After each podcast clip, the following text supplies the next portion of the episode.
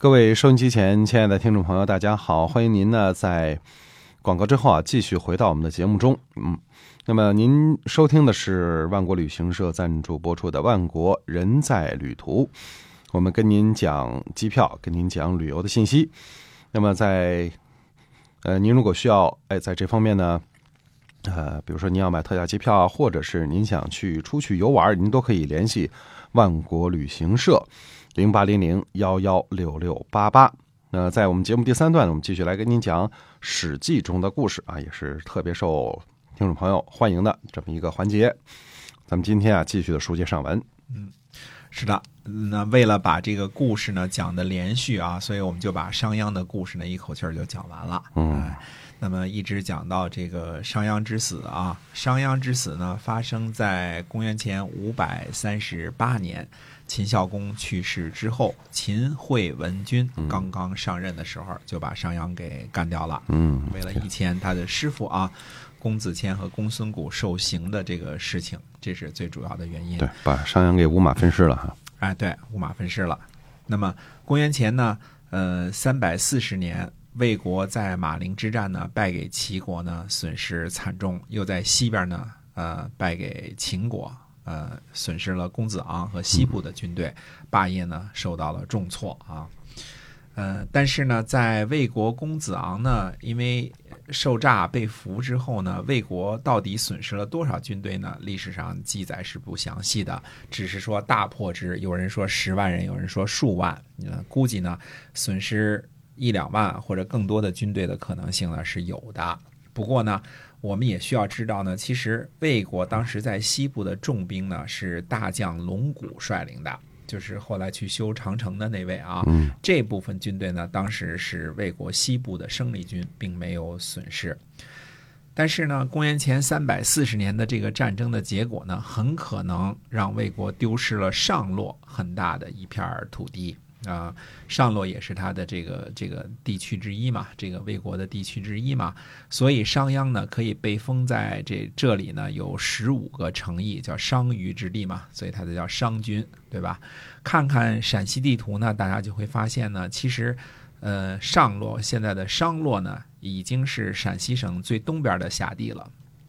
把这个新占领的土地呢分封给商鞅呢，以兑现秦孝公裂土的这个诺言也比较的合适。呃，秦国呢，呃，本来就算有土地，那也肯定是国君和贵族们已经领有的封地，是吧？在没有侵占这个新的土地之前呢，是无法兑现这个裂土的这个诺言的。所以现在，呃，占领了这个魏国的这个商於之地，把这十五个城邑呢就封给了商鞅了。公元前五百三十九年呢，魏国在大梁呢开挖大沟，以通莆田治水，还是在执行呢发展经济的战略。可见呢，当时这个魏国呢，虽然东西两个方向战败，损兵折将，并没有一下子就一蹶不振。呃，丢失了上洛的一些个土地，对于幅员辽阔的魏国来说呢，也不是承受不起的损失。所以，发展经济呢，肯定是魏惠王的首选。秦国呢，满足于呃这个原来占领的这个韩城，以及最近占领的商於之地啊。暂时呢，秦孝公也没有继续对魏国用兵，也可能呢，秦孝公这个时候呢年事已高，垂垂老矣啊。那么呃，为这个商鞅呢，也成功的这个当上了这个商君啊。这这俩人这个进攻作战的动机呢，呃，都不是特别的强。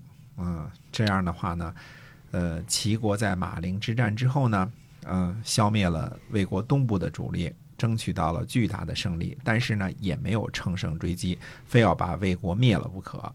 齐国呢，也没有提出什么割地的要求，因为齐国本身的领土就大的不得了，可能也未必说非得要割地不可啊。可惜呢。呃，魏惠王呢，这个刚刚称王不久，就遭受了如此重大的两次失败啊，等于霸业呢受到了很大的这个损失。公元前三百三十七年呢，这一年呢，应该是秦国的新君啊，这个秦惠文君正式立为国君的这个这一年的年号，新君继位嘛，对吧？这这一年呢，应该是称作这个惠文君元年。那么楚国。赵国、韩国、蜀国四国的国君呢来秦国。史书上记载说呢，四国是来朝见的。但是呢，这件事儿呢是记录在《史记》的秦本纪当中的说法，很可能是拔高了。因为公元前三百三十七年的时候呢，新君继位啊，这个惠文君这个领导下的秦国呢，呃，还没有强盛到让楚国、赵国、韩国和蜀国的国君前来朝见的地步。那么四国的国君莅临呢，很可能是前来为惠文君这个继位的仪式进行祝贺的。嗯，怎么回事啊？那么呃，当然还有其他的事情啊，我们这个待会儿再跟大家继续说啊。公元前三百三十七年到三百三十六年的这个时候呢，魏惠王呢其实也发布了这个招贤令，说我这个这个。羞辱祖宗啊！这个损兵折将，呃，所以呢，看有没有贤人能够帮助魏国。所以这个时候呢，齐国的淳于髡，嗯，还有这个这个孟夫子啊，都去这个魏国呢见魏惠王。那么孟子这个见梁惠王，这是历史上很有名的一个一章啊，这个儒家学派当中很有名的一章啊。那么孟子见梁惠王的事情呢，应该发生在公元前的三百三十六年。这个我们稍微解释一下啊，这个呃魏惠王呢就是梁惠王，因为呃魏国的现在土地呢，这个拥有上梁、呃大梁、下梁这些地方啊，所以这个呃等于是呢，呃就是。梁王也就是魏王啊，一个魏惠王。嗯，哎，这个时候呢，比如说韩国呢占领了原来郑国的土地，郑国已经这个被灭了嘛，对吧？所以呃，郑呢，呃，韩呢也经常被称为郑，那韩王呢也经常被称为这个郑王。呃，郑王。所以这个因为什么呢？因为这个古书上这个这个写的时候啊，就是以当时的这个环境来说呢，其实人们都是懂得这个这个。当时是什么含义的？没有什么歧义啊。这个地方以地方来称呼呢，这个都是没有任何的这个歧义的。只是呢，我们现在呢没有了这些个知识之后呢，可能听着有有的时候会有一些个，就是怎么哎，怎么这个魏惠王突然变成梁惠王了？这个呃，梁惠王、魏惠王都是一个人，同样的人。嗯，对，这个是没有什么，但是呢，需要可能。呃，需要呢跟大家这个稍微的解释一下，这样大家可能才能清楚啊。那么，嗯，我们知道这个孟子见梁惠王，这个是非常的有名的一章啊。这个谁，呃，魏惠王就问他说：“这个叟不远千里而来，何以立五国？对吧？您这个大老远来了，是吧？这个叟是老先生的意思啊，这个不是说这个侮辱人说老头儿，这不是这个意思哈。那么，呃。”当然，这个孟夫子回答说：“这个何必非得说利呢？上下都说利啊，这个这个是不好的，要为仁义而已，就是我们要要说仁义的事儿嘛，对吧？这个利呢，其实也看得清楚。这个如果要是说上下都追求利，那这个国家的风气呢，可能会变得坏一点。也就是说，不能全部都是拜金主义啊。这个呃，都是拜金主义呢，会产生很多的问题。这个现在。”孟子说的这话也是有他的指导意义的啊。嗯嗯。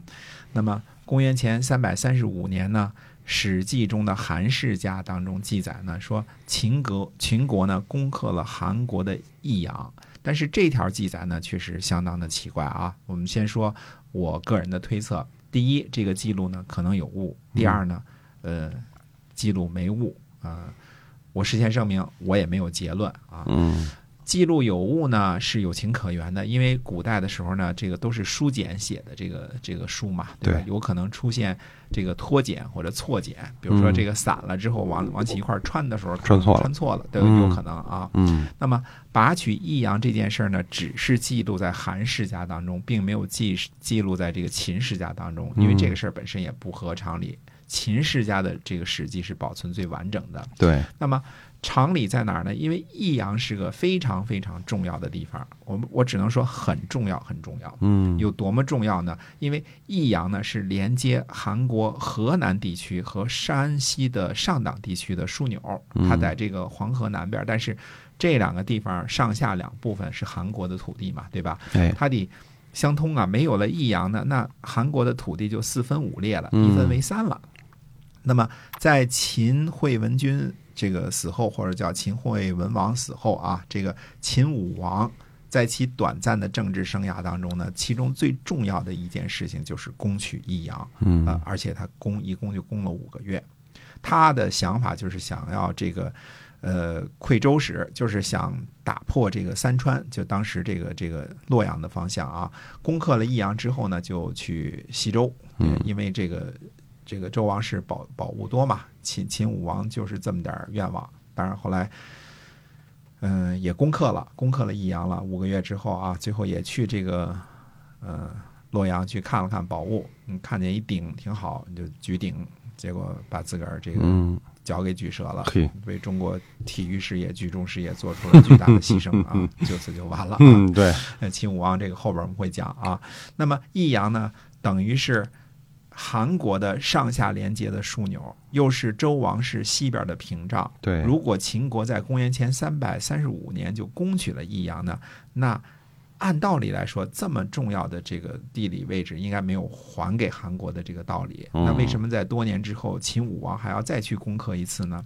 那么益阳的位置，我们说啊，呃，它等于是东西南北交通的咽喉，对吧？一马平川的从西往东要这么走，嗯，从南往北呢，上党到这个河南也得这么走。对，那那这个是个非常重要的这个这个地理位置，它呢处于什么地方呢？处于秦国新占领的魏国的这个商洛之地的呃这个的东边儿，嗯，等于是就是这边商洛，这边是益阳，这边就是周王室，嗯，对吧？？那么商於之地呢，本来已经是秦国东扩的地方的，它就东扩过程当中往前突出的一个地方了，嗯像个半岛似的往前突出了。如果再向东攻取益阳呢，那就成了孤军深入之势了。嗯益阳如此重要呢，韩国不可能不派重兵把守。对吧？嗯那么后来秦武王，我们说一攻就攻了五个月才攻克嘛，所以要攻克益阳呢，必须要用重兵。而这个时候呢，河西地还在魏国手里呢，龙骨那边还有大军呢，对吧？嗯那么呃呃，阴晋也就是华阴还在魏国手里呢，就是就是等于是这个口儿这儿啊嗯都在魏国手里呢魏国。手里，嗯，哎，如果这个秦国真的是透过崇山峻岭派出大兵去攻取益阳，万一魏国在后边截断了后路，两边以前行势的一包抄，南北就对给截断后路了嘛？就啊，那这个后果是不堪设想的，因为攻城必须有很多这个士兵、粮草啊、辎重啊这些，你都跟得上才行。后路是不能断的，是吧？哎，对，嗯后路是不能断的，这个是很重要的一件事儿啊。那么当时呢，韩国呢任用良臣申不害这个变法啊，嗯这个国力呢变得很强盛。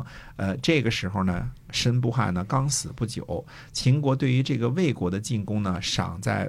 就是尚未取得决定性的胜利，在这个时候呢，新军继位不久，重兵孤军深入去攻取攻取这个韩国的益阳啊，呃，看不出战略上有这个考虑的必要。嗯所以综上所述呢，我个人认为三公元前三百三十五年秦拔益阳这一条孤立的记录呢，很可能是不可靠的。嗯啊，这个只是估计啊。当然，这个在秦国呢，这个呃发起强烈的攻击这个河西地和这个呃阴晋这个战役之前呢，呃。魏国呢，西部其实还是维持了几年的安宁的。如果说这条记录是对的话呢，呃，实在想不出太多的论据的支持。除了这个《史记》中啊，还有这个后来跟楚国的这个屈义就对韩昭侯的评论之中呢，又曾提起过这个拔益阳这件事情啊，嗯这可能算作唯一的一个论据上的支持。但是从军事常识上来说呢，似乎是不太可靠，因为当时秦国的首要任务是夺取河西地和阴晋，对吧？这才是就是一步一步往前推嘛，不要让这个商洛是一个孤岛式的往前突着，然后在这个孤岛上又进一步往前攻打益阳，往东边这么就是孤军深入的方式是不太，从军事上来说呢是不太可能的。当然也可能因为记录比较少，也可能有其他的原因导致秦国呢会有这方面的战略的这个决策，这也未必啊，所以也不敢说它就不是真的，呃，或者是错漏，这个都不好说啊。公元前呢，三百三十四年呢，魏惠王呢率领韩国等小国呢去徐州朝见齐威王，尊奉齐威王为王。齐威王呢也不敢独自称王，所以也承认魏惠王的王号。历史上称叫徐州相望，就是互相承认自己的王王的这个称号。相望啊，哎，这样呢，除了建越的这个楚王和越王啊，以及最近才称王的这个魏国之外呢，又多了一位齐威王。那么徐州相望呢，看起来只是这个魏惠王霸业衰落和齐国达成的一种妥协，跟别人没有什么关系啊。嗯但是实际上呢，却惹恼了这个楚国的一位大英雄，就是楚威王。